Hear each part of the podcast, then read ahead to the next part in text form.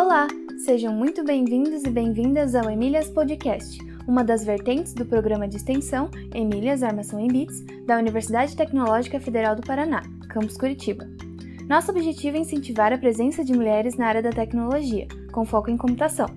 No episódio de hoje, conversaremos com Silvia Amélia Bin e Rita Berardi, professoras da UTFPR responsáveis pelo Teachers, um projeto de extensão que realiza oficinas sobre diversos temas da computação para docentes do ensino fundamental. Durante a entrevista, elas contarão um pouco sobre a história do projeto e sua atuação, e também falarão sobre suas motivações e dificuldades enfrentadas em suas carreiras e na realização do projeto. Espero que gostem!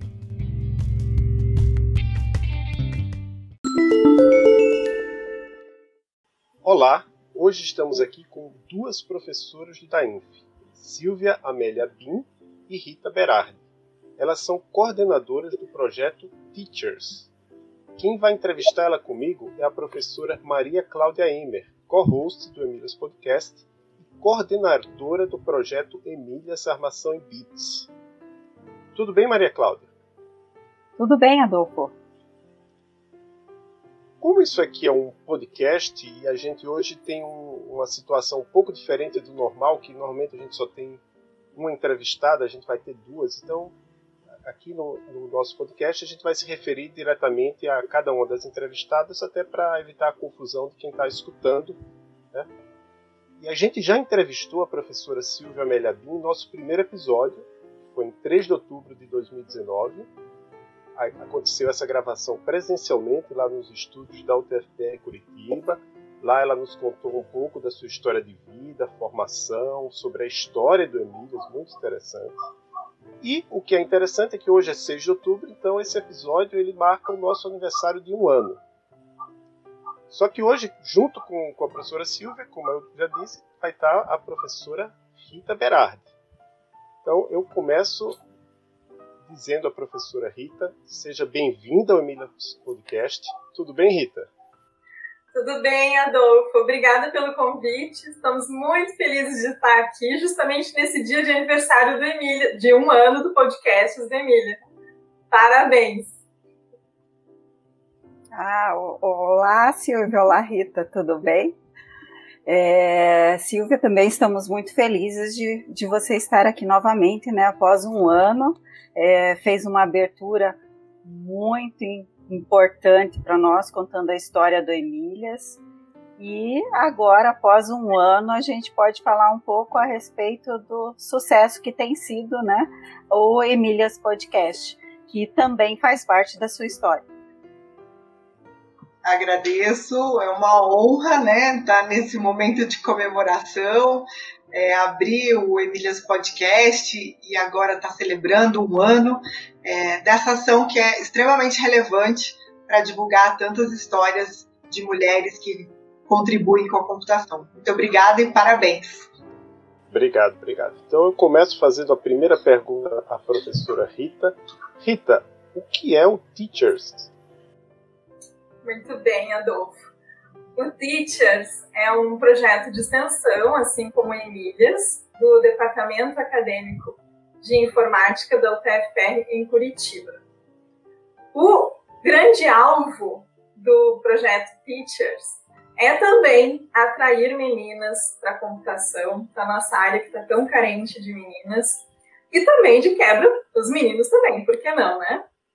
As principais ações do Teachers elas estão voltadas para os docentes da educação básica e fundamental.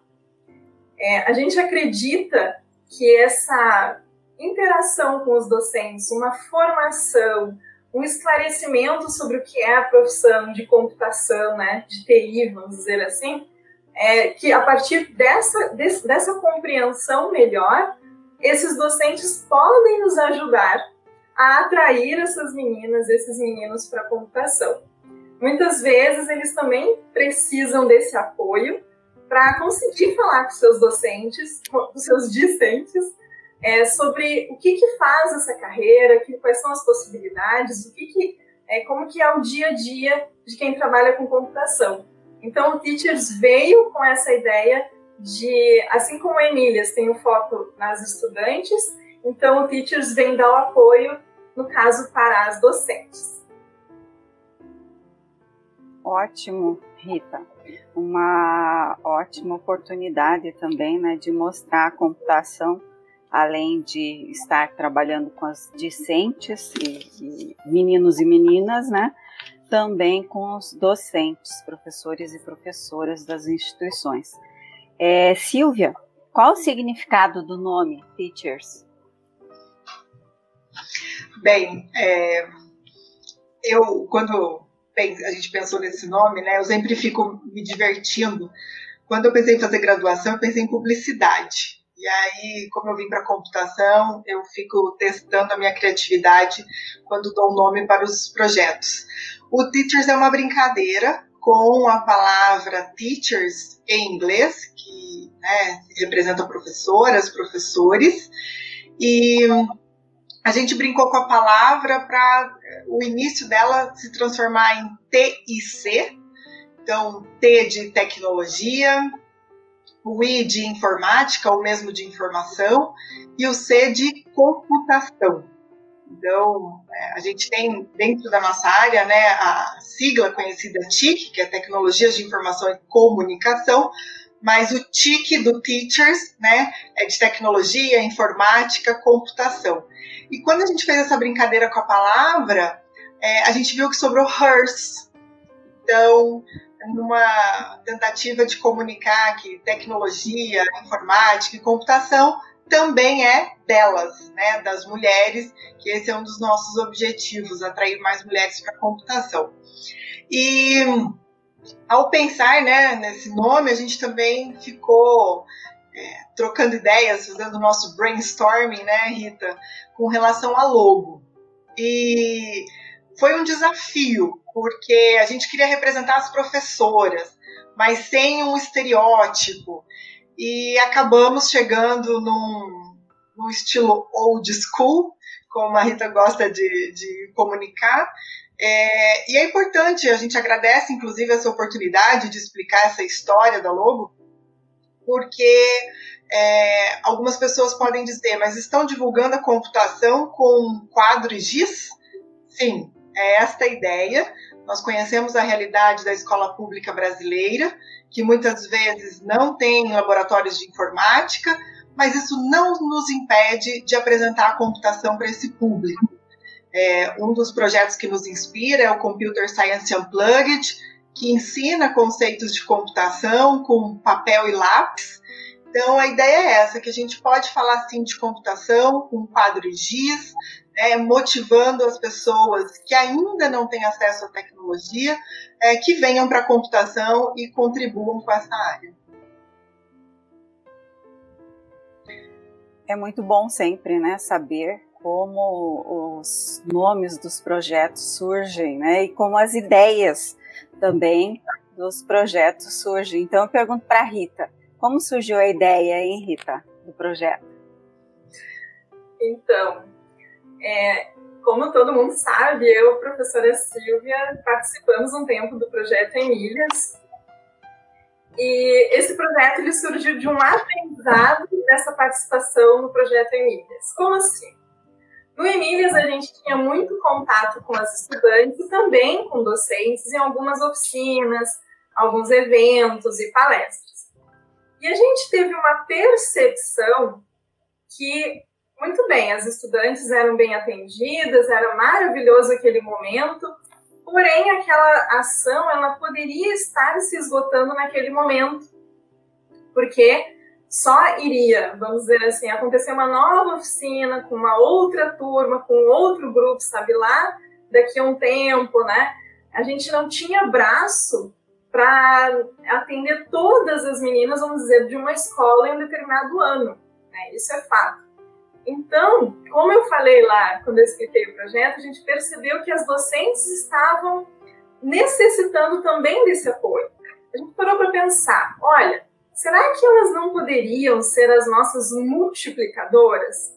Será que essas ações é, também não são necessárias com as professoras? Porque aí, essas professoras elas têm um alcance muito maior do que a gente elas vão ter mais tempo com essas estudantes. Então, essas docentes têm mais oportunidades de falar mais sobre a computação. Então, a gente viu essa demanda que ela, as docentes poderiam também nos auxiliar a divulgar a computação uma, da maneira que a gente entende que a maneira deve ser que a computação deve ser divulgada, né, de uma maneira interessante, como uma forma de resolução de problemas, não só simplesmente focando em programação, como muitas vezes é. Aliado a isso, também há uma demanda paralela é, de inserção de conceitos de computação nos currículos da educação básica e fundamental. Então, mais uma vez, as docentes estão é, com essa necessidade né, de apoio para aprender até mesmo sobre os conceitos computacionais. Então, a gente a, a, auxilia as docentes nesse sentido de compreender os conceitos computacionais e também a compreender sobre a carreira. Porque a gente entende que elas também não têm, nem todas têm o, o claro como explicar para um estudante, para uma estudante, é, o que, que é o profissional da TI, né? Como que, que tipo de coisa que ele faz. Em alguns questionários, inclusive, em algumas ações da Emílias, a gente tinha esse feedback, acho que até a Maria Cláudia lembra disso, a gente dizia o que, que a gente perguntava, o que, que faz para você alguém que trabalha com computação? E a resposta se limitava muitas vezes a mexer com o computador. E a realidade, tanto, essa, essa compreensão era tanto pelas estudantes quanto pelas docentes. Uh, e aí essa percepção se concretizou quando eu e a professora Silvia tivemos algumas interações em algumas oficinas voltadas para docentes, a convite da Secretaria Municipal de Educação da Prefeitura de Curitiba, em contato também com Faróis de Saber. Nessas oficinas, aí a gente bateu o martelo. Não, de fato, há espaço e há uma demanda e a gente pode ajudar. Então, eu vou fazer agora a pergunta para a professora Silvia sobre as ações que estão acontecendo, que estão em andamento do Teachers né, nesse momento de pandemia. Ok. É, bom, a primeira coisa é que durante a pandemia a família Teachers cresceu. É, houve um edital para bolsistas e voluntárias o Teachers é, se candidatou a esse edital, foi um projeto contemplado e hoje a nossa família, que era a Rita e eu, agora temos também a colaboração da Patrícia, que é uma estudante de engenharia de computação, da Maiara, da Evelyn, da Bruna e da Lara, que são estudantes de sistemas de informação. Então, é, é muito gratificante que em plena pandemia a gente tenha ampliado a família Teachers. É, e as meninas são muito bem-vindas, assim, trazem uma colaboração extremamente importante para o projeto. E como muitos projetos de extensão fizeram, um dos caminhos é o caminho das redes sociais. Então, nós, nós temos trabalhado com o perfil do Instagram, do Teachers, fazendo essa divulgação. É, temos dialogado com as professoras que são nossos contatos na Secretaria de Educação. O nosso público-alvo está num momento bastante desafiador, elas estão sobrecarregadas com esse desafio de também oferecerem as aulas online. Então, colocar mais uma demanda para elas é, tem sido né, um, crucial para a gente, é, de como a gente pode administrar isso. É, mas tivemos a oportunidade de fazer uma participação numa dessas aulas online, que a professora Manuele nos convidou, deve ao ar agora no dia 9. Então, Rita e eu falando também um pouquinho do Teachers, é, da Ada Lovelace e das nossas histórias na, na computação. E uma terceira oportunidade que surgiu foi a articulação com um outro projeto de extensão da Universidade Tecnológica do Paraná, né, o Campus Curitiba, com um projeto de extensão vinculado à licenciatura em matemática, que é Oficinas Pedagógicas de Matemática, cuja é, uma das coordenadoras é a professora Maria Lúcia Panossian. Então, nós temos feito reuniões regulares, né, online, é, para pensar em como articular as ações do Teachers com o, a OPM, buscando também mostrar essa articulação da computação com conceitos matemáticos, que embora a gente diga, né, que é uma relação forte, muitas vezes ela não é evidente, não, não é compreendida. Então, estamos nessa parceria aí ampliando a nossa rede. Muito bom, né? A gente tem que fazer parcerias mesmo com outros projetos da UTFPR, fora da UTFPR, para crescer essa rede, né? E a gente conseguir cada vez mais é, ter mais pessoas envolvidas, disseminando. Isso é muito importante mesmo. É, agora vamos falar um pouquinho, Rita, de você. Como você se interessou pela área da computação? Muito bem, Maria Cláudia. Muito legal essa pergunta. Bom, essa, esse interesse pela computação ela aconteceu é, por dois caminhos que aconteceram na minha vida no mesmo tempo. Um deles era um forte convívio com meu irmão mais velho, um irmão mais velho, tem mais outro, que vivia montando e desmontando coisa dentro de casa, é, eletrônicos, né?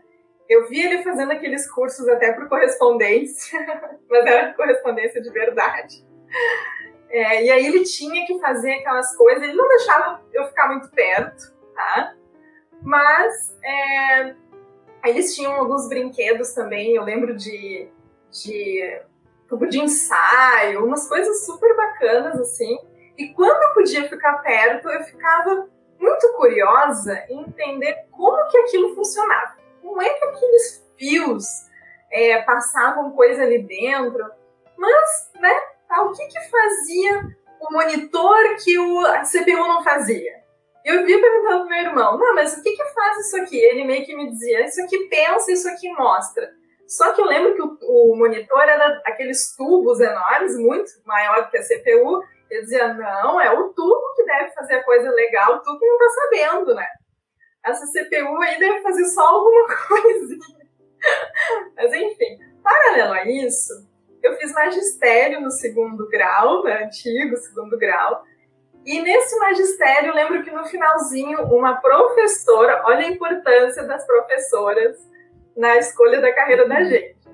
É, uma professora disse assim, uma professora de matemática, ela percebia que eu tinha uma sede por resolver aqueles exercícios e tal. Enquanto as minhas amigas estavam conversando, faziam um exercício rápido para conversar, eu ficava buscando como é que eu resolvo isso. Não que eu fosse a melhor, tá? Mas eu era mais interessada.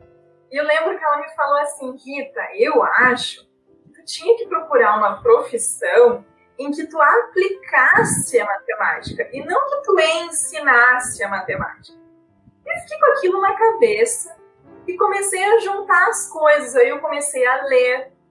Eu tinha aquela fascinação pelos computadores que meu irmão trazia para dentro de casa. E eu comecei a ler que tinha relação, que a informática usava a matemática. Daí eu, ah, tá aí, é isso aí que eu vou fazer. E aí resolvi que eu ia fazer ciência da computação depois de ter feito o magistério. Muito legal.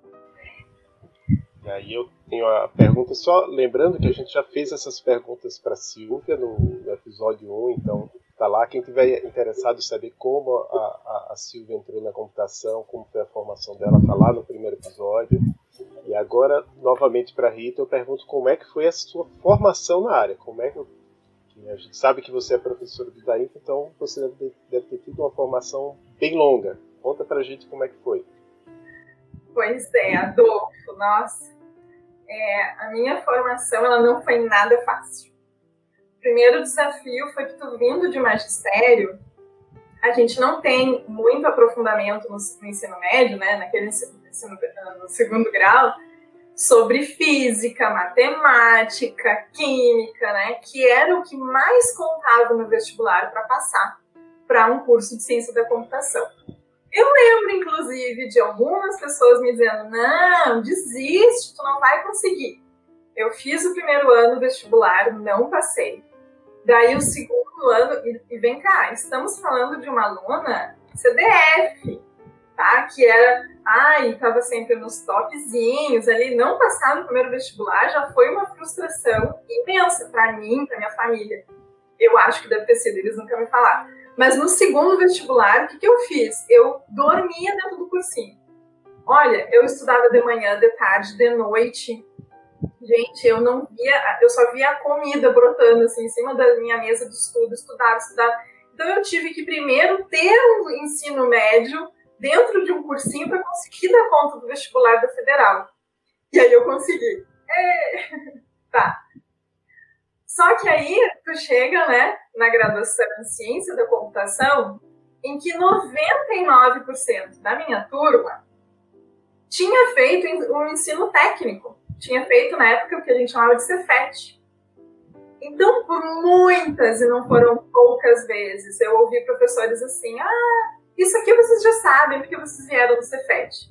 E eu ficava assim: oi? E eu, né? Não era só eu que tinha vindo de um ensino, é, ensino médio normal, vou dizer assim, mas, ah, isso aqui vocês já sabem, era muito nivelado por cima.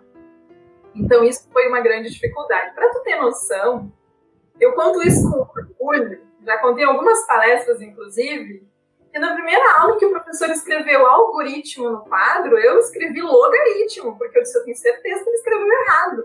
Eu não fazia ideia do que era um algoritmo. Então eu tive é, realmente um percalço durante a minha graduação. Eu chorei muito. Eu, olha, eu pesava 45 quilos. Sofri muito. O que é, me salvou na graduação assim, foi minha turma, sabe? os meus amigos, as minhas amigas que traduziam para mim o que os professores falavam. Eu acho que isso se reflete muito na professora que eu sou hoje, assim, eu sempre fico pensando nas ritas da sala de aula. E, mas aí, não muito, né, teimosa do jeito que eu sou, eu ainda fui fazer mestrado, daí eu fui para a capital, fiz mestrado em Porto Alegre, é, fiz meu mestrado. Aí eu tinha um sonho de, eu queria trabalhar numa grande empresa, e a PUC de Porto Alegre dava essa oportunidade para a gente trabalhar, trabalhar no PUC e aí a empresa pagava o mestrado da gente. É, foi uma experiência, assim, ó, riquíssima, foi muito difícil, porque tu resolver problema de uma empresa com metodologia científica, a famosa é, pesquisa aplicada, não é fácil. E uh, aí eu, não, eu quero fazer doutorado. e aí enfim, fui parar no Rio de Janeiro. É, eu fui num congresso, quando eu estava no fim do mestrado, eu fui num congresso na Grécia. Eu vi uma professora fazendo uma palestra em inglês, obviamente. E eu fiquei embasbacada. Eu assim, meu Deus, eu quero ser essa mulher. E eu quero, imagina que trabalho com essa mulher. E ela falava, falava, falava, e eu encantadíssima. E acabou a palestra, ela virou pro colega dela, Blá, onde que você vai almoçar hoje? Eu disse, ela é brasileira. Enfim, eu dei um jeito de conhecer mais pra frente, acho que um ano, dois anos depois, eu conheci a professora Karen Breitman, que me levou para a PUC do Rio de Janeiro. E que depois ela foi para a indústria, eu, então, o professor Casanova é, me herdou e eu continuei, então, a formação com o professor Casanova. E aí eu fiquei um ano na Alemanha, fazendo meu doutorado de sanduíche. É, quem escuta diz que foi tudo sempre muito fácil, gente. Isso tudo foi sempre com bolsa. É, nunca... Imagina, na graduação, eu, eu, lembro que um professor disse assim, tem que fazer, todo mundo aqui tem que fazer inglês. Tem que ser uma outra disciplina no, no curso de vocês. Eu não tinha dinheiro. Eu tive que dar um jeito de fazer iniciação científica para pagar meu inglês. Então, tudo isso tu vai vendo, cada passinho que tu vai dando na vida, tu vai colhendo os frutos e nada por acaso, né? Eu acabei indo para uma carreira acadêmica, de repente, por causa das iniciações científicas que eu fiz dentro da universidade. E, bom, depois de um ano na Alemanha, eu sempre trabalhei também junto, estou falando de formação, mas, é, como eu falei, eu tenho muita, gosto muito das uh, pesquisa aplicada, então eu estava sempre dentro de alguma empresa fazendo alguma coisa, né? E no Rio de Janeiro também, como é muito caro, eu tive que acumular alguns estágios em algumas empresas para conseguir compor a renda. Eu acho que isso tudo faz parte da formação da gente, sabe? Então, não foi nada fácil, mas eu me considero muito feliz na formação que eu escolhi. Muito bom. É, Silvia, você já comentou a respeito da matemática, né? Da importância da matemática na computação, que existe aí uma relação bem forte, até a procura de um outro projeto, né? Para fazer uma parceria. E a Rita comentou sobre o inglês, né? Que na época, durante a graduação, o professor dizia: olha, vocês precisam melhorar o inglês, né? Ou então aqueles que não tinham tinham que adentrar nesse mundo. Então eu pergunto para você, o que você diria sobre o inglês para os nossos estudantes e estudantes? Maria Cláudia, eu vou pedir até licença e vou falar da matemática também, porque minha história é um pouquinho diferente da Rita. Né? Eu entrei na computação porque no ensino médio eu tinha um bom desempenho em matemática, mas eu não queria ser professora de matemática. E no primeiro ano eu descobri as outras áreas de computação que não precisavam da matemática diretamente. E eu fiquei na computação por conta dessas áreas. Então eu entrei por, né, em razão da matemática, mas me mantive porque encontrei outros caminhos. Então, é, a matemática sim tem a sua importância, mas hoje a computação ela tem uma definição mais ampla, é, mais flexível e a gente tem inúmeras possibilidades de atuação dentro da computação sem trabalhar diretamente com a matemática. Então, eu acho que isso é, é importante, né? A gente está no momento de revisitar a definição do que é computação e compreender que a computação tem inúmeras facetas. E com relação ao inglês, é, a minha mãe é professora de inglês, então ela nos incentivou a estudar inglês é, já na adolescência. E isso facilitou é, o meu processo dentro da graduação, porque ainda hoje a gente é, hoje a gente já tem até mais materiais interessantes já em português, mas as grandes referências, as referências mais é, recentes chegam sempre em inglês. Então, se você quer acesso a uma informação muito fresca, né, muito inovadora, você tem que ler essa informação em inglês para não ter que esperar a tradução em português. Então, isso facilitava. E eu via que muitas pessoas da minha turma se debatiam porque tinham que levar um tempo traduzindo o texto em inglês para o português para compreender aquele conteúdo. E a leitura do inglês é, facilitou esse processo de aprendizado para mim. E como docente, é, é, super importante, a gente, é, se você quer também dar visibilidade para as suas pesquisas, você precisa compartilhar os resultados em inglês, né, para conseguir um alcance maior. E a gente sempre acha que os resultados das nossas pesquisas são interessantes, então a gente quer contar para todo mundo mas também como docente eu ouço os relatos de estudantes né, que passaram pelas minhas turmas e estão no mercado de trabalho e já ouvi várias vezes: olha, professora, eu perdi determinada oportunidade é, porque eu não tinha segurança, não tinha habilidade no inglês. Então, é, uma pessoa que não era tão boa tecnicamente teve a oportunidade de uma promoção, de uma viagem internacional, e eu fiquei porque não tinha o domínio do inglês. Então, eu reforço que o inglês é muito importante, né, porque, ainda mais nesse cenário que a gente está vivenciando hoje, ficou mais evidente as oportunidades de trabalho home office. Então, a gente tem estudante que eventualmente está trabalhando para uma empresa internacional ou uma empresa nacional que tem projetos internacionais e ter essa habilidade né, de, de se expressar na língua inglesa abre muitas oportunidades. Então, como disse a Rita, é necessário fazer um investimento. Né? É, na UTFPR, a gente tem, por exemplo, várias oportunidades de uhum. ótimo preço, né, encaixadas nos horários das aulas. Então, é, aproveitem a oportunidade. Verdade. Inclusive, outras mundas também na UTFR, né? Nossos estudantes é, têm a possibilidade de fazer, de estudar. A próxima pergunta é para a professora Rita. Tem tudo a ver com essa questão de pandemia também, né? Como é que tem sido o seu dia a dia Talvez seria, seria interessante você falar um pouco como era o seu dia a dia antes da pandemia, como é que está sendo agora, se você na época você passava mais tempo na frente do computador, conversando com as pessoas, e como é que é, que é hoje. Porque eu, particularmente, eu passo tempo às vezes na frente do computador, na frente do computador e conversando com pessoas. Mas tudo bem, vamos à resposta. As duas coisas, né?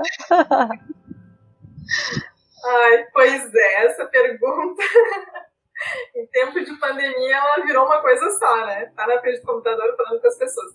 Mas vamos pensar assim, ó, eu entendo o objetivo da pergunta, me corrijam se não for esse o objetivo. Às vezes a gente tem a impressão de que eu vou fazer um curso de computação e que vou ficar o dia inteiro dentro de uma empresa, não vou falar com ninguém, né? E Uhum. E pronto, vai ser essa minha vida. Eu, eu vou, vou, sentar aqui, vou fazer meus códigos, vou fazer minhas coisas e vou embora. E na verdade, isso é apenas uma mínima parcela, mas bem mínima parcela de profissionais que vão ter essa rotina, né?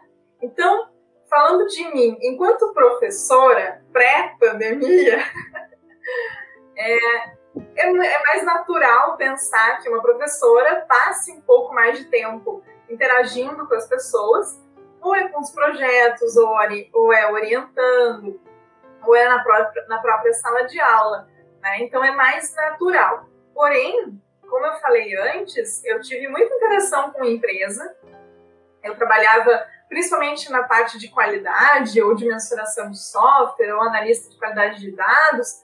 E assim, era muito, muito dividido, muito meio a meio. E, aliás, mais para o final, quanto maior o cargo, vamos dizer assim, quando eu cheguei a ser PO, aí sim é que o computador era meramente para fazer gestão e usar uma ferramenta de gestão. O resto do tempo é tu riscando no quadro, fazendo brainstorm, é tu riscando vidro, é, fazendo post-it e trocando ideia, né?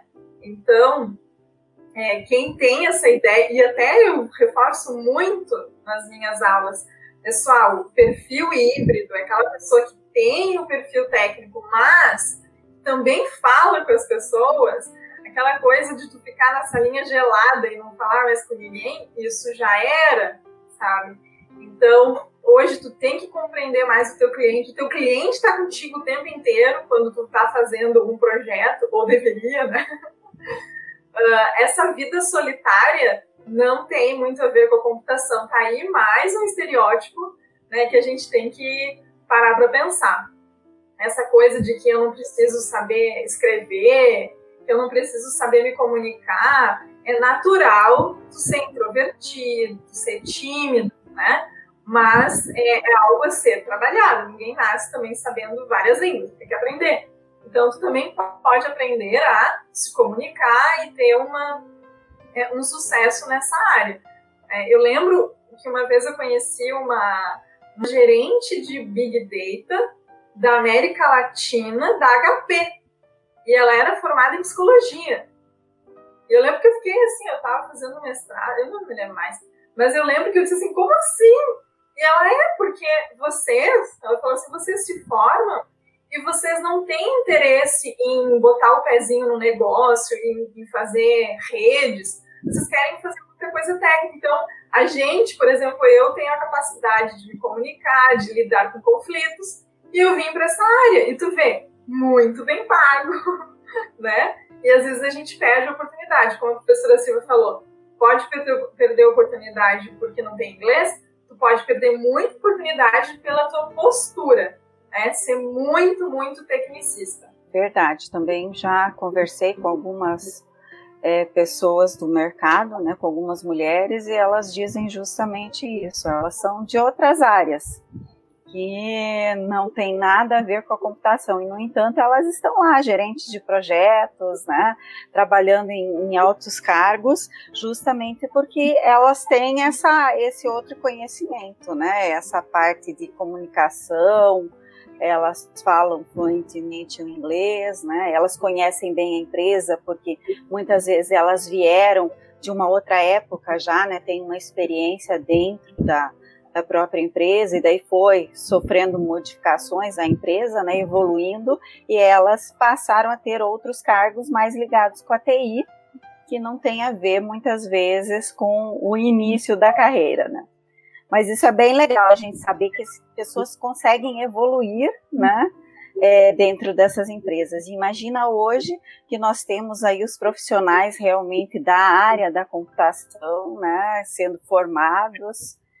Quer dizer, eu acho que a evolução é bem grande. O, o, a única coisa que a gente espera é que os nossos estudantes eles, eles consigam compreender justamente isso. Não é só a parte técnica, né? A gente precisa de mais do que isso. A gente precisa da inteligência emocional. Né? A gente precisa conversar com as pessoas, se comunicar.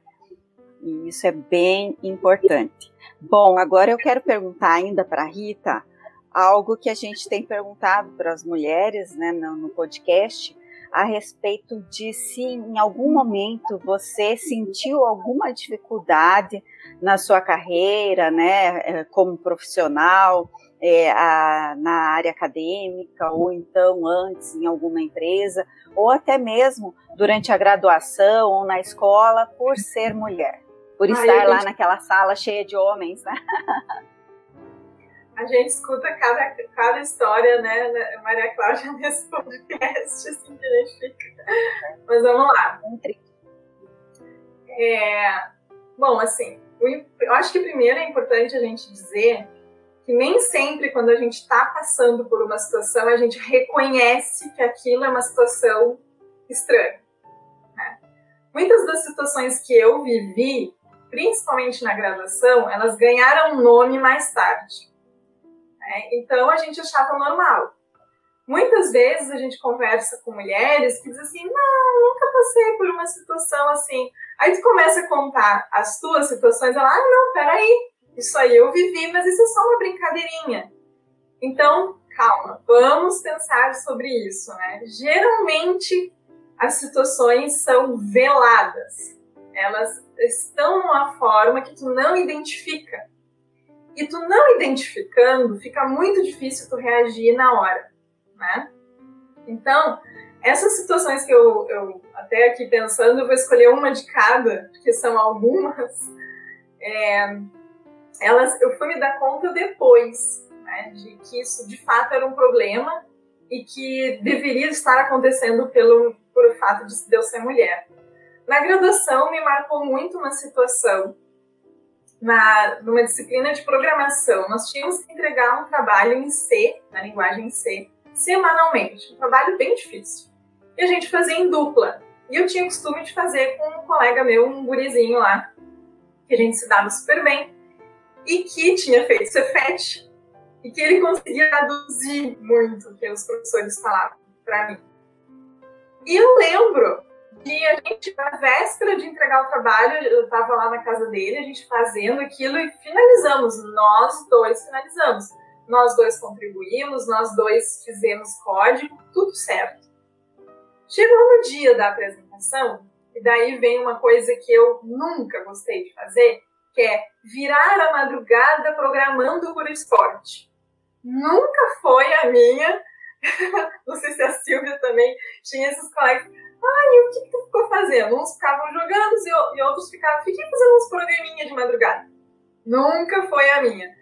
A minha era, fiz o trabalho, vou dormir. Geralmente né, tinha ainda umas três horas para dormir só. Esse meu colega ficou mexendo no programa que quem já viu um console em C, ele é todo preto, horroroso e as letras brancas e era isso. Ele descobriu uma maneira de trocar as cores dessas letras na madrugada. E aí chegou no outro dia de manhã na, na faculdade e ele, olha que legal que ficou nos programinha. Eu, gente, que, que é isso? Que cores são essas? Como é que tu fez isso? E ele, ah, deixa, achei divertido, deixa aí. E chegou a nossa hora de apresentar o trabalho.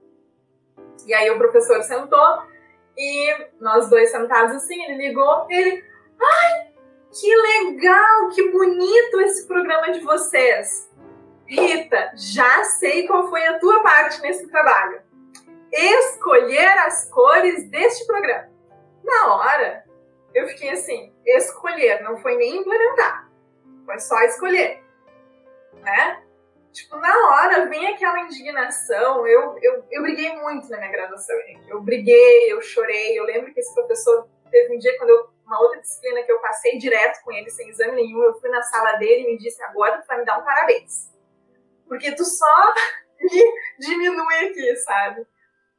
E eu lembro, na, na hora, eu fiquei brava, mas não me liguei que isso podia. Por que, ele não falou isso do meu colega? Eu não fazia ideia de como aquilo tinha parado lá. Não fazia ideia de como fazer aquelas cores. Então eu fui me dar conta disso mais tarde, né? Digo, poxa, eu não podia ter a capacidade técnica, né, de, de fazer o programa funcionar. Era a minha parte mulherzinha, vamos dizer assim. Bom, essa foi apenas uma, tem na, dentro da academia, assim, enquanto aluna, tem uma lista, mas essa é muito marcante. E na vida profissional, e óbvio que eu já cansei de ouvir a, a, o famoso agora, o mansplaining, isso é muito, muito. Falar uma coisa e a pessoa, ah, tive uma ideia, e refalar a mesma coisa que tu disse, isso aí, várias vezes. Mas também algo que é, foi muito forte era a parte da vaidade, sabe? Eu tive chefe que dizia para mim e uma outra colega minha que mulher de unha vermelha a gente tinha que abrir o olho porque boa coisa não era, né? E isso não era 1940, gente. Isso já era nos 2000. Uh, cortava o cabelo, hum, tá querendo, tá? Cortou o cabelo, tá atrás de alguma coisa, né? Foi bem, até me lembrei agora da faculdade, foi bem em alguma coisa, hum, professor gosta de ti, sabe? Nunca é minha unha vermelha não passava despercebida, o meu cabelo não passava despercebido, meu batom não passa despercebido. Tipo, a gente tá sempre, ah, quem faz o café? Ai, tem que fazer, o fulaninha tem que fazer o café. Isso já são coisas, de novo, bem veladas, que, ai, que, qual é o problema? Gente, qual é o problema? O dia que tu tem que sair de casa e tu tem que te preocupar com a tua roupa, se ela vai chamar atenção, se alguém vai interpretar, tu tá querendo dar em cima de alguém com a tua roupa, ou por causa do teu batom, ou por causa do teu esmalte, isso começa a ser cansativo, né? Então, eu vou selecionar essas duas aqui, mas é, eu acho que é bastante suficiente já para ter uma ideia. Certo. Então, a próxima pergunta vai ser para a professora Silvia, que a gente já fez essa pergunta sobre as dificuldades, mas fique à vontade, se você quiser complementar alguma coisa. Mas a pergunta que, que eu vou fazer é se você participa de algum outro grupo de apoio para mulheres na computação. Bem, é, a gente pode dizer que faz parte do Meninas Digitais, né? Teachers e Emílias são projetos que, nascem né, do programa Meninas Digitais da Sociedade Brasileira de Computação e eu estou né, no comitê gestor do Meninas Digitais.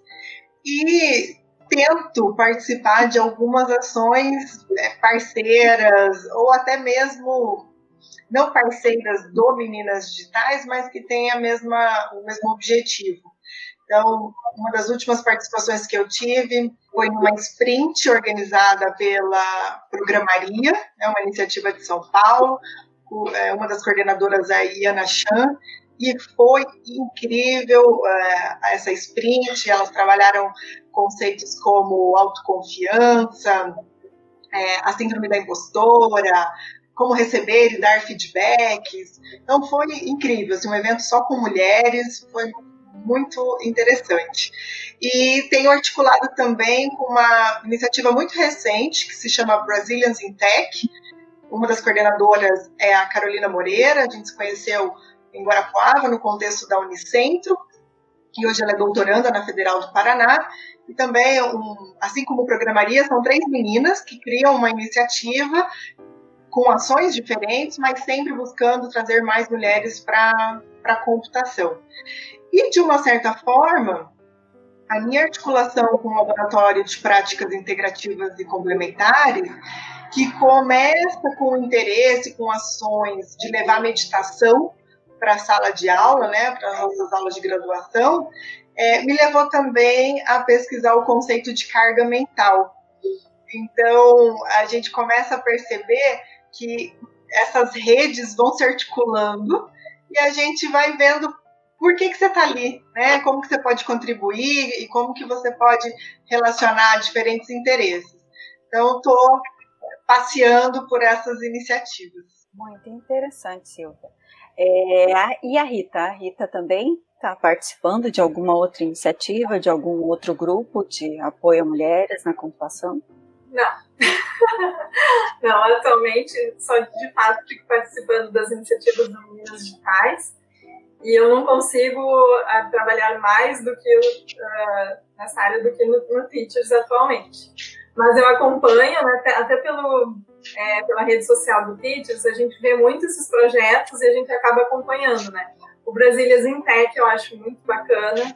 Ele faz uns compilados bem interessantes, né? Um, sobre alguns eventos e, e, datas e tudo mais. Então a gente está bastante intenso na rede social do Teachers. Então, é, além disso, eu não tenho, não tenho participado, não. Eu certo. admiro a porque ela, tu não tem noção. A Silvia ela é a pessoa para falar de todos esses projetos. Então, por isso que eu acho que a gente se complementa também no Teachers. É, isso é bom, é. a gente precisa disso, né? De complementação. É. Na verdade, é um movimento que eu faço porque o Meninas Digitais ele nasce muito no contexto das universidades.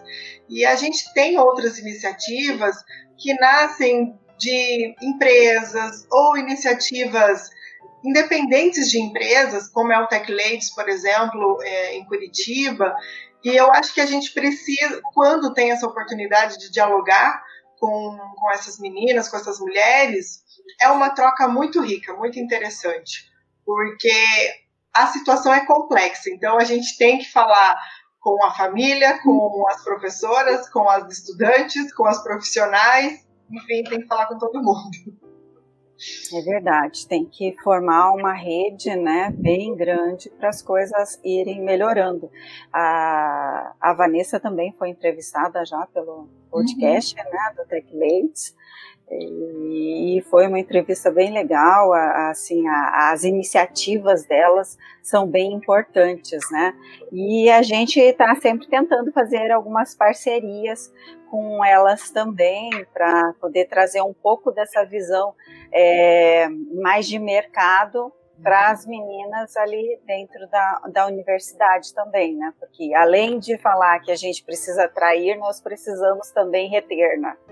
Então, são coisas que estão ligadas e a gente vem fazendo isso desde algum tempo, né, Silvia? É, Eu é acho é isso que mesmo.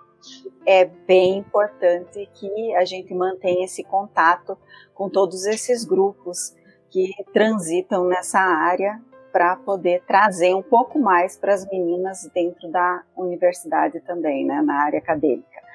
Mas uma outra pergunta, Silvia, é: alguma mulher te inspirou na sua carreira?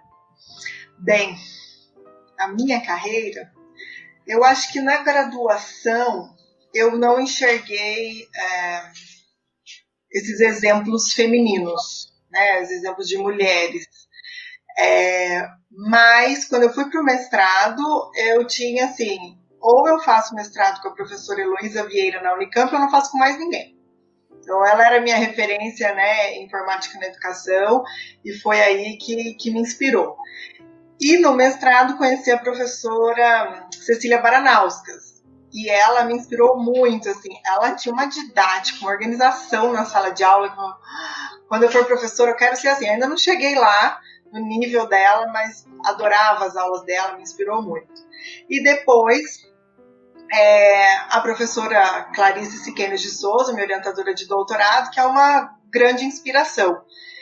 E ao longo do caminho a gente vai se inspirando né, nessas parcerias com as colegas, com as mulheres que a gente conhece através do Emílias, do Meninas Digitais. E eu me inspiro muito também com as estudantes. Então, tem estudantes que chegam assim já com o olho brilhando, cheia de iniciativas, é, então é, é, muito interessante porque às vezes a gente tem expectativa de que você vai se inspirar por quem já tem uma longa trajetória na computação. E não, e às vezes quem me inspira são as alunas mais jovens. Uma que, que me ocorre agora, né, é, é a Carolina, Carolina Moreira, do, do BITS, é, é a Lana Marie, né, de Lima também, ambas da computação da Unicentro e que hoje estão na Federal do Paraná. Então, você vê uma nova geração que está fazendo diferente, que tem feito contribuições extremamente relevantes. Então, você descobre que tem sim muita mulher na computação e elas são inspiradoras. Isso é o máximo mesmo, né? E é isso que você falou das alunas é muito importante para nós também. Agora a gente, vamos dizer assim, né, Adolfo, estamos com uma nova geração no Emílias. Então, nossa, acho que traz um ânimo uhum. todo diferente, né? Que nos contagia, contagia também. Isso é muito importante, né? Porque faz com que o, o projeto tenha respire de novo, uhum. né? E comece novamente mais um ano de trabalho. Isso é muito legal. E agora eu faço a mesma pergunta para a professora Rita, se teve alguma mulher que inspirou ela na carreira dela até agora. Pois é, estava aqui pensando, eu digo, eu acredito que a primeira mulher a me influenciar, me inspirar na minha carreira foi minha mãe. Aí tu vai me perguntar, tua mãe trabalhava com tecnologia? Não. Mas eu vi minha mãe levantando um muro. Eu vi minha mãe carregando tijolo. Eu vi minha mãe não se apequenando porque era mulher e ela era solteira. E nunca vi a minha mãe dizer não posso fazer tal coisa porque sou mulher. E sempre, sempre me incentivou a estudar, mesmo não entendendo nada do que eu fazia. Nada, mas absolutamente nada. E é interessante porque no discurso dela, ela dizia que eu tinha que arrumar a cama de todo mundo em casa porque eu era mulher. Mas a atitude dela não era reflexo do discurso dela. Então eu acho que aquilo talvez tenha sido o primeiro espelho que eu tive de alguém que não é porque eu sou mulher que eu não posso fazer tal coisa, sabe? Depois disso, na graduação, até há poucos tempos eu estava até contando essa história aqui em casa é, a minha professora Flávia, professora de banco de dados da, da UFPEL, é, quando eu fui fazer o TCC, gente, até eu chegar ali no quinto período, sexto, de oito, eu, eu passava, mas eu não me via fazendo as aulas, né? tipo, eu não me via programando o dia inteiro, eu não me via mexendo com arquitetura o dia inteiro. Eu descobri um banco de dados com a professora Flávia. E eu me agarrei nela e eu disse, Flávia, é contigo. E ela no TCC, ela me levou para uma reunião que a prefeitura ia fazer uma apresentação de um CD que tinha todas as informações da cidade é, reunidas. E ela me catou e disse: Rita, a gente vai nessa palestra. Terminou essa palestra, ela pegou o prefeito, me pegou pela mão ela assim: Oi, eu sou a professora Flávia, da Universidade Federal de Pelotas, essa aqui é minha aluna, e ela vai fazer um date warehouse que vai resolver esse teu problema. E eu assim, o que, é dentro sabe? E assim, eu digo, gente, a Flávia me ensinou a estar nos lugares, a botar a cara e dizer, eu vou peitar isso aí, sabe? Eu fiquei recebendo bolsa da prefeitura por uns dois anos para fazer. É, foi incrível. Então, acho que foi a primeira mulher que, dentro da área, ela me. Opa, para aí, vai dar certo. Mais tarde, a professora Karen Breitman, como eu já falei antes, eu vi nela, eu estava com uma autoestima bem baixa já, perto ali do doutorado. Então, a professora Karen Breitman, que ela também me ensinava isso, ela fazia as coisas acontecer. É, ela dizia, tua bolsa é responsabilidade minha. E ela arrumou a bolsa, ela, ela era muito respeitada pelos homens, sabe? Muito interessante. É, depois da minha caminhada, durante o doutorado, naquelas fases de choradeira, a professora Simone Barbosa, que a, a Silvia também deve. Gente, eu chorei tanto no, na sala da Simone. A Simone, ela, ela inspira demais. Ela tinha fi, tem filhos. E ela dizia: Rita, é uma maravilha. A gente não sabe o que faz primeiro, mas é uma maravilha ter filhos e, e estudar. Eram características diferentes, né? Depois da minha vida profissional, eu tenho várias pessoas que me inspiraram, mas eu tenho duas amigas muito fortes que sempre que a peteca cai também, eu vou lá, que é a Natália Jordani, de Porto Alegre, minha amiga Marília, que hoje trabalha na Odessa, em Santa Catarina. São pessoas que, assim, que eu olho para elas e digo, gente, A Natália, ela trabalha em estatística o dia inteiro, ela faz doutorado, às vezes é meia-noite, ela está lendo artigo, fazendo qualificação. É uma excelente profissional, num ambiente extremamente machista, que é a estatística também. Também sempre arruma uma força de se levantar. A Marília já trabalhou na FAB, ela foi inclusive entrevistada para nossa coluna Eu não sou a cara da, a cara da computação. A Marília é uma pessoa forte. Marília não leva alguém diz para ela explicando alguma coisa, ela para lá. Isso aí, quem sabe, sou eu. sabe? E por último, a professora Silvia. A professora Silvia me inspira demais. É, um dia, né, eu vou ter a quantidade de braços que ela tem para abraçar tudo que ela faz e sempre muito top de linha. Muito obrigada. É como, como ela diz, a gente se complementa, né? Então a parceria está sendo produtiva por isso. E eu acho que é, eu acho que essa o termo né, da moda, mas que a gente vivencia mesmo da questão da sororidade. É, tem dia que é uma que está mais enfraquecida e a outra vai lá e puxa e dá a mão. É, ela acha que eu tenho milhões de braços, eu acho que ela é que tem, né? Mas, enfim, eu acho que a gente vai se interessando por coisas diferentes que, que se complementam. Então, como eu disse, tem muita mulher na computação, inspiradoras. Verdade. Bom, a gente já fez essa pergunta também para a Silvia, né, no nosso primeiro episódio, mas vou fazer agora para a Rita, então, né?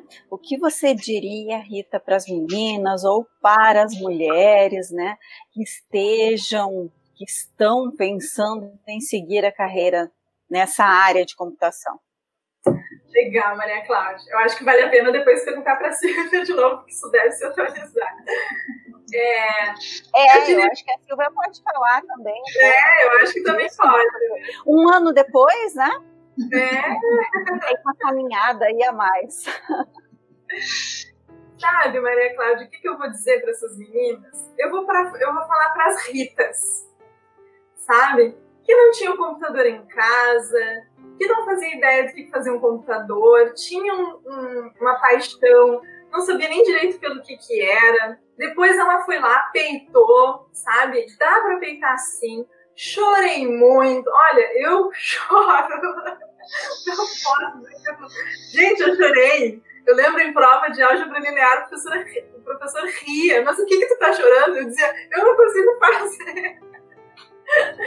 Mas assim, se essas ritas estão por aí, e se tu realmente é apaixonada por isso, e eu digo isso até para os meus alunos, hoje tu não precisa ter um diploma para trabalhar com computação. Então, para tu encarar uma faculdade, tu tem que ter, além disso, de motivação. Aí, às vezes, né, Silvia, a gente pergunta em prolegômenos, que, por que, que vocês estão aqui? Não pode ser o diploma, porque não faz sentido, só o, o diploma. Não faz sentido dinheiro, também não faz sentido antes de vir para a carreira acadêmica, eu ganhava muito dinheiro. Não era rica, mas eu ganhava muito dinheiro para quem era sempre bolsista. E eu larguei aquele, aquela carreira da indústria porque eu digo, não, eu quero ir para academia, ganhando menos. E eu lembro que os, alguns alunos diziam, você trabalhava em tal lugar antes, o que, que tu está fazendo aqui? Eu dizia, porque dinheiro não é motivo de felicidade e satisfação para ninguém. Então eu digo para essas ritas, se tu é isso que tu quer fazer, saiba que tu vai chorar muito, que tu vai emagrecer, que tu vai ter dor de estômago, mas que vale muito a pena. E a gente precisa de ti. E agora, especificamente para aquelas meninas que não usam All-Star, que não gostam de jogar, que adoram um esmalte vermelho, que gosta de um vestido rosa, que gosta de Barbie, eu também quero dizer para vocês, eu estou aqui. Eu ganho Barbies até hoje. uma aluna que defendeu meu sala deu uma Barbie. Tem espaço, gente. Tem espaço para vocês também. Eu sei que a gente, eu tenho a Barbie na sala, né? E eu adoro a Mulher Maravilha que a Rita tem. Eu ainda vou ter uma Mulher Maravilha também, né?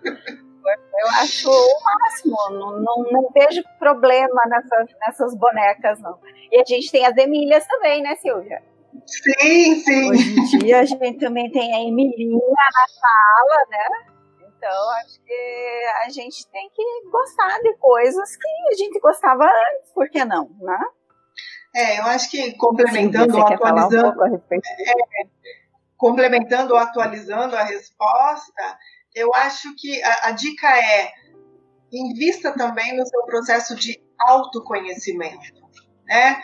E porque isso vai te dar segurança, isso vai te dar confiança para qualquer que seja o seu perfil. Então, vai te dar segurança se você chegar numa reunião de All-Star e vai te dar segurança se você chegar nessa reunião de salto alto e maquiagem.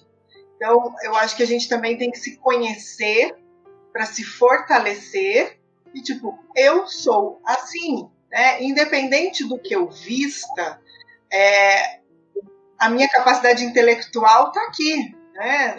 Eu posso me fantasiar é, de, de, de Mulher Maravilha, né? E isso não vai impactar na minha capacidade intelectual. Então, acho que esse processo de autoconhecimento é muito importante e hoje em dia, cada vez mais, a gente tem visto essas iniciativas é, de mulheres apoiando mulheres, porque compartilham as suas experiências, os seus desafios. Então, se está em dúvida, se está precisando de ajuda, tem muita iniciativa. Né? Ouça todos os episódios dos podcasts Emílias, você vai descobrir várias iniciativas é, e se una aquelas iniciativas que te fortaleçam aquelas que trazem significado para você, né? Eu acho que é bem importante isso. É, mais uma pergunta então para você, Silvia, a respeito de nosso momento indicação, né? Você tem algum livro, algum podcast ou filme, quadrinhos que você quer indicar para as meninas? Então, e para os meninos nessa... também, né? Sim, eu acho, para todo mundo. É, eu, eu tinha pensado numa indicação, vou fazer outra, é, nesse, nesse processo que a gente falou, né, que hoje a gente chama de soft skills, que eu acho que de soft não tem nada, é bem difícil, uhum. né, de você desenvolver essas habilidades. Eu acho que um ponto é, que a gente precisa desenvolver é a habilidade de comunicação. E a, e a linha que eu tento investir, que eu tento aprender, é da comunicação do diálogo e não do embate. Né? Então, as minhas sugestões, eu até deixei aqui do lado, seria a comunicação não violenta, né?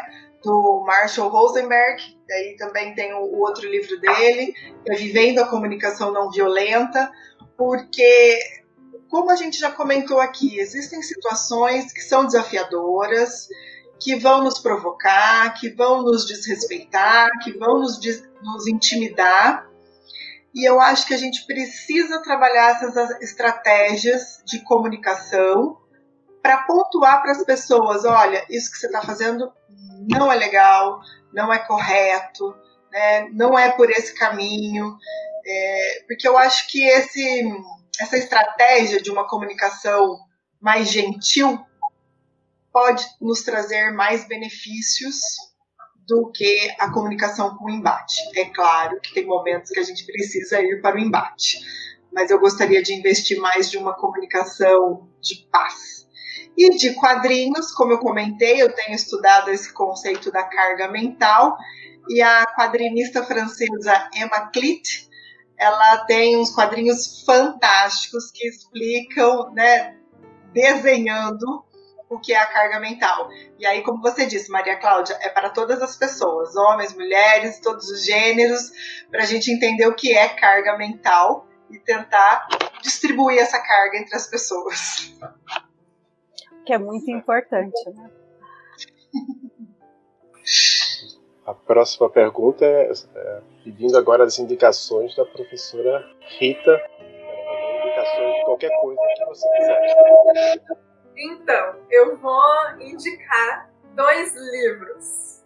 Um livro é esse aqui que eu fiquei apaixonada. Eu levei alguns anos para ler, eu confesso.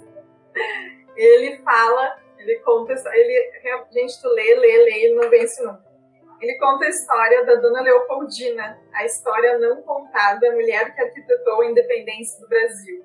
Eu, eu sou encantada porque a gente vê como de fato a vida dela foi e a gente mal ouve falar, né? A gente ouve falar muito do Dom Pedro e a vida dela, a força dela incrível. Esse aqui é um livro que eu, eu queria fazer assim, ó, um story dele por dia. Eu gastei cinco reais esse livro, gente. Chama A Rã que não sabia que estava cozida e outras lições de vida. Ele utiliza seis ou, ou cinco, sete é, parábolas. E ele traz várias lições de vida sobre uma linguagem extremamente simples, atual. E eu gastei cinco pila naquelas, uh, sabe aquelas ilhas ali do, do shopping estação? Num verão, num dezembro, foi uma ótima leitura. A gente anotou, né? O Adolfo anotou aqui e depois ele vai colocar também na postagem. E o filme você não vai indicar, Rita? Eu deixei para você ah, indicar. Filme, ó. Silvia, eu deletei tanto da cabeça que tu ia indicar aquele filme que Então a gente fala um, dois, três já e a gente fala junto o nome do filme. Um, tá dois, três. Enola Holmes. Ai, gente, eu achei lindo esse filme também. Eu assisti. Nossa, que, que força, né? Que força da mulher. Ai, gente, eu preciso falar sobre esse eu filme. Eu adorei. Tu viu, né, Cláudia? Então, sobre esse filme, o que, que me chamou a atenção? Eu fiz um stories, assim, ó, terminei de ver o filme, e eu fiz um stories dizendo assim: olha, eu acredito que todas as mães deveriam assistir antes de sair enchendo suas filhas de carrinho, de, de eu acho que é conjuntinho de, de cozinha e de carrinho de supermercado e de bebê, alguma coisa assim, eu não me lembro. Mas por quê? Porque às vezes eu acho que a gente fica muito preso na infância da menina de mostrar aquele mundo rosa. Eu amo o mundo rosa, eu bebo do mundo rosa até hoje. Mas eu acho que não pode ser limitado. E a Enola, ela sobrevivia. Ela não era uma, uma uh, super heroína. Isso que eu gostei dela. Ela também se machucava, ela também sangrava, ela também. Ó, spoiler, ó, spoiler. É. Ela não é uma super heroína. E assim, veio pessoas comentar dizendo que não havia problema nenhum em dar esse tipo de, de, de brinquedo para as meninas. Eu disse, eu também não vejo. Só cuidado, porque às vezes a gente oferece um mundo pro menino super de liberdade, super de você pode ser qualquer coisa. E não basta apenas dizer para a menina, tu tem que mostrar outras possibilidades. Do mesmo jeito que eu via eu tinha contato com, as, com, os eletrônicos, talvez se não fosse meu irmão mais velho, eu não ia ter contato. Então, assim, a Enola surgiu, eu achei fantástico, porque eu não sou muito fã de super-heroínas, mas a Enola me ganhou. Mas a Mulher Maravilha tá aí, né, Rita? Eu não vi, Maria Cláudia. Eu acho. É muito polêmica a minha opinião. Ai, tá bom, então nem vou falar da Mulher Maravilha. É, eu só queria interromper um pouco porque a gente tem uma pessoa a mais aqui na transmissão que quer fazer uma pergunta. É a professora Mariângela, que é também integrante do, do projeto Emílias Armação em Bits. Ela quer fazer uma pergunta para para a Silvia e para a Rita, né? Teachers. Oi, meninas. É, obrigada. Eu, eu ia fazer só uma pergunta no chat, né? Não, não era para aparecer assim. Não estava preparada para aparecer aqui junto com vocês.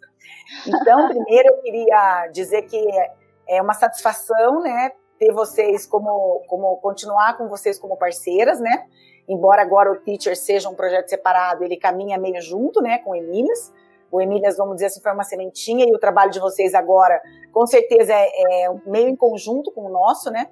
Eu acho que foi uma grande sacada essa da questão das professoras, que com certeza a formação das professoras pode ser uma mudança, quem sabe, no cenário, né, para daqui a um tempo. E a pergunta é no sentido é, operacional mesmo do projeto. Vocês têm um grupo já de escolas que vocês vão atuar, ou a Secretaria de Educação do município é que diz, olha, esse mês vai na fulana, seis meses é na Beltrana. E também queria saber, eu vi vocês comentando que durante a pandemia está difícil, e é lógico, a gente imagina que se para a gente, dentro de uma universidade, está difícil, imagina para as professoras da educação básica e fundamental, né? Sem dúvida que deve estar tá difícil. Apesar dessa dificuldade, vocês estão conseguindo fazer alguma coisa com as professoras? Como é que é que vocês estão fazendo?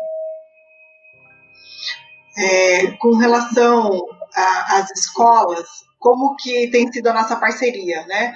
Na Secretaria Municipal da Educação Básica, as professoras, e aí eu não sei se são todas, né, mas as com, com, as quais a gente tem trabalhado, elas têm um dia na semana que é dedicado à formação.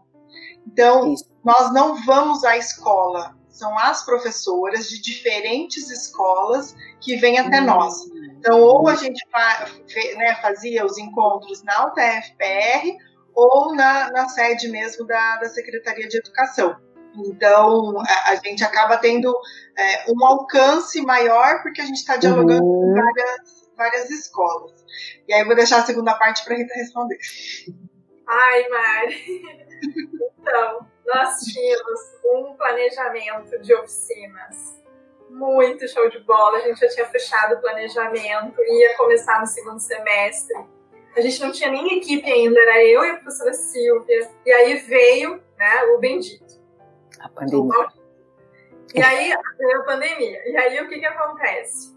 No início a gente até tentou, né, Silvia? A gente se ofereceu, digo, olha, a gente está aqui, vamos, vamos tentar fazer alguma coisa online. Só que aí elas nos passaram assim, gente, de uma hora para outra a gente está na televisão. É. E aí, o que que a gente, como que a gente tem agido? Tem, uh, como tem algumas professoras que dão aula de robótica na televisão, então, às vezes, elas nos passam, nos tiram dúvida, e a gente tira dúvidas delas. Olha, a gente está pensando nessa hum. atividade, propor na televisão assim, assim, assado, o que, que tu acha? Daí a gente sugere alguns materiais. Então, a gente está muito com apoio mesmo. Até que uhum. veio esse convite semana passada para fazer uma pegada, uma. Como é que gente chama? chama? Uma participação especial. É, para fazer um tape lá. Tipo, a gente aparecendo. Mas geralmente a gente está de pano de fundo e elas estão respirando, não sabem quando que vão ter tempo. Então, por isso que a gente. Aí, qual foi a nossa estratégia? Né? A, a gente conheceu a professora Malu, que está trabalhando com a licenciatura, que tem esse projeto. A gente, opa, então vamos trabalhar também um pouco com a licenciatura, porque eles vão para lá no futuro, né? Sim. Uhum. E a não permite. Hum, legal. Joia. Obrigada. A, a, a, gente tem que ir encontrando os caminhos, né? E, e além de estar tá dialogando com estudantes da licenciatura, né, pensando em como levar, a gente também está articulando os materiais para como é que a gente faz aquelas oficinas que, né, como eu disse, a gente é muito sinestésico, né, Rita? Tipo, tem que dançar, tem que pegar no papel, no lápis. Como é que a gente vai para o online? Então, a gente tem discutido né, com, com a equipe da professora Malu, da OPM, como levar essas oficinas para o online, tentando trazer o máximo daquela experiência, digamos, tátil, sensorial, que a gente gosta muito, né, dessa computação desplugada. Legal.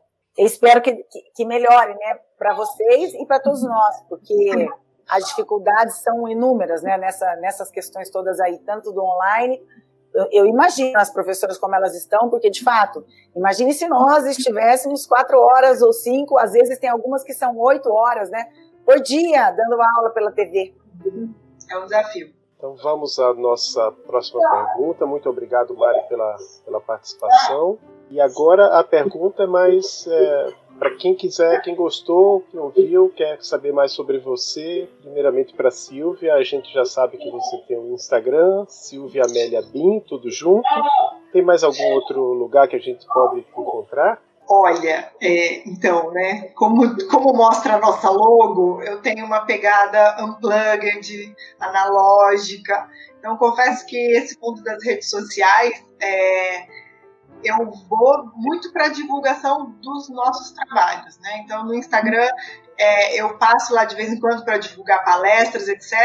Então, se alguém pedir para me seguir, espera um pouquinho, que às vezes eu demoro para responder, né? É, no Facebook, eu só estou replicando o que eu faço no Instagram, eu boto no Facebook e esqueço de ir lá responder as pessoas. Então, talvez eu tenha uma imagem assim de pessoa não educada, né? Só emite a mensagem e não, não dialoga de volta. Estou é, tentando me adaptar ao LinkedIn, mas acabo nem divulgando porque ele ainda está bem cru. Eu preciso fazer o curso que as meninas do Brazilians in Tech é, organizaram para eu aprender a preencher o LinkedIn. E a Rita? Bom, eu como é para você? Bom, eu tenho Instagram, né, que é, é, é super criativo, é Rita Berardi, arroba Rita Berardi, e no Facebook é a mesma coisa. Eu sou bem ativa nos dois, ativa sim, né? Uma vez um aluno de gestão da informação disse assim para mim, ah, professora, eu te seguir porque eu achei que eu ia, ter, eu ia ter várias notícias sobre gestão da informação lá. E eu disse, por quê? Né? Então a minha rede social é uma mistureba de várias coisas. Tem coisas que eu gosto, tem inspirações, tem vistas, tem material também, às vezes tem indicação de filme, e por aí vai. É, mas aí a gente tem o, a rede social do Teachers, né, Maria Cláudia? Não sei se a gente pode falar? Pode. Que aí o Instagram, por enquanto a gente está só com o Instagram do Teachers, que é o arroba Teachers, do jeito que escreve, né? T-I-C, Curse, underline UTFPR. Então esse é o nosso Instagram. Futuramente, provavelmente, teremos o Facebook também. Mas por enquanto estamos encontrando todo o Instagram e depois a gente, a gente vai para o Facebook também. Legal, então. E agora vamos para o momento agradecimento, né, Adolfo? É, exatamente. Eu acho que a estava mutado. Podia começar uh, mandando um abraço para quem você quiser, os seus agradecimentos. É, bem, eu vou escolher uma pessoa, tem muitas pessoas para a gente agradecer, mas eu vou escolher uma pessoa nesse momento para agradecer, que é a minha cunhada, Cintia Urbano, que gentilmente, por também ser a, a digamos, simpatizante da causa, né, fez pra gente a logo do Teachers, né, na amizade, na familiaridade. Então, Cintia Urbano, né, a, a nossa arquiteta, que faz também design, que logo, logo vem para a computação. Eu estou sentindo que ela está se aproximando, assim. Cíntia Urbano, muito, muito obrigada pela presença, por todo o apoio. É, porque a gente é da computação não sabe muito fazer identidade visual, né? Então ela, ela nos ajudou. Então, escolhi a Cíntia aqui para agradecer. Obrigada. E a Rita? Ai, eu não vou economizar, não, Silvia. Eu tô no YouTube. tô no podcast de milhas. tá, eu quero primeiro agradecer ao Adolfo e à Maria Cláudia por terem nos convidado. É, eu fiquei bastante feliz com o convite, porque eu ainda não tinha participado, né? Ainda mais para falar do Teachers, o irmão, é, o projeto Irmão de Milhas, né? Como a Maria Cláudia, a Maria, Maria Ângela falou. A gente continua na mesma causa, só atacando é, pontas diferentes, às vezes, né, às vezes também juntas. E, mas eu quero agradecer, além de vocês também, é, a oportunidade de eu ter participado lá na Emílias, que me ajudou também a ter essa melhor compreensão das demandas que é, é, chegamos no Teachers, né? E agradecer a nossa equipe do Teachers, as gurias que são as nossas, nossa, o nosso fôlego atual são as gurias, né? Que a, a, a Silvia já falou, a Patrícia, a Maiara, a Bruna, a Evelyn e a Lara. Então são maravilhosas, agradecer muito a elas que elas nos dão um ânimo a mais. E já que a Silvia falou de quem fez a logo, eu também vou agradecer ao meu irmão fotógrafo que produziu alguns vídeos que estão no Instagram, né? Marco Moscarelli, o quem quiser seguir também agradecer a ele e agradecer a todas essas pessoas que eu passei aqui, inclusive aquelas que disseram que eu não ia conseguir passar no vestibular, porque eu consegui, estou aqui e sou muito feliz. Muito obrigada. Nós que, é, que agradecemos, a gente com isso a gente termina a gravação deste episódio. Muito obrigado novamente, Rita e Silvia. Você quer fechar o episódio, Maria Cláudia? Ah, sim, também quero agradecer né, a participação de vocês e dizer que a parceria continua, né, não é uma ruptura, trabalhamos juntas, né, e acredito que a gente vai conseguir fazer algumas coisas juntas aí, porque tem integração, né, com Emílias, e vamos lá, continuar nessa causa tão importante que que a, a, vamos dizer assim, a Silvia veio com uma sementinha né, no, no DAIMP para que a gente começasse a trabalhar com isso. Muito bom. Obrigada. Muito obrigada. Obrigada.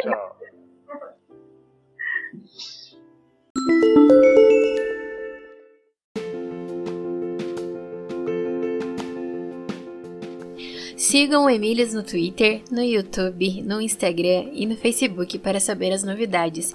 Escutem o podcast no Anchor e nos demais agregadores de podcast, Spotify, Pocket Casts e outros, procurando por Emílias Podcast. Esse é um projeto de extensão da Universidade Tecnológica Federal do Paraná, o TFPR Campus Curitiba, e acesse a nossa página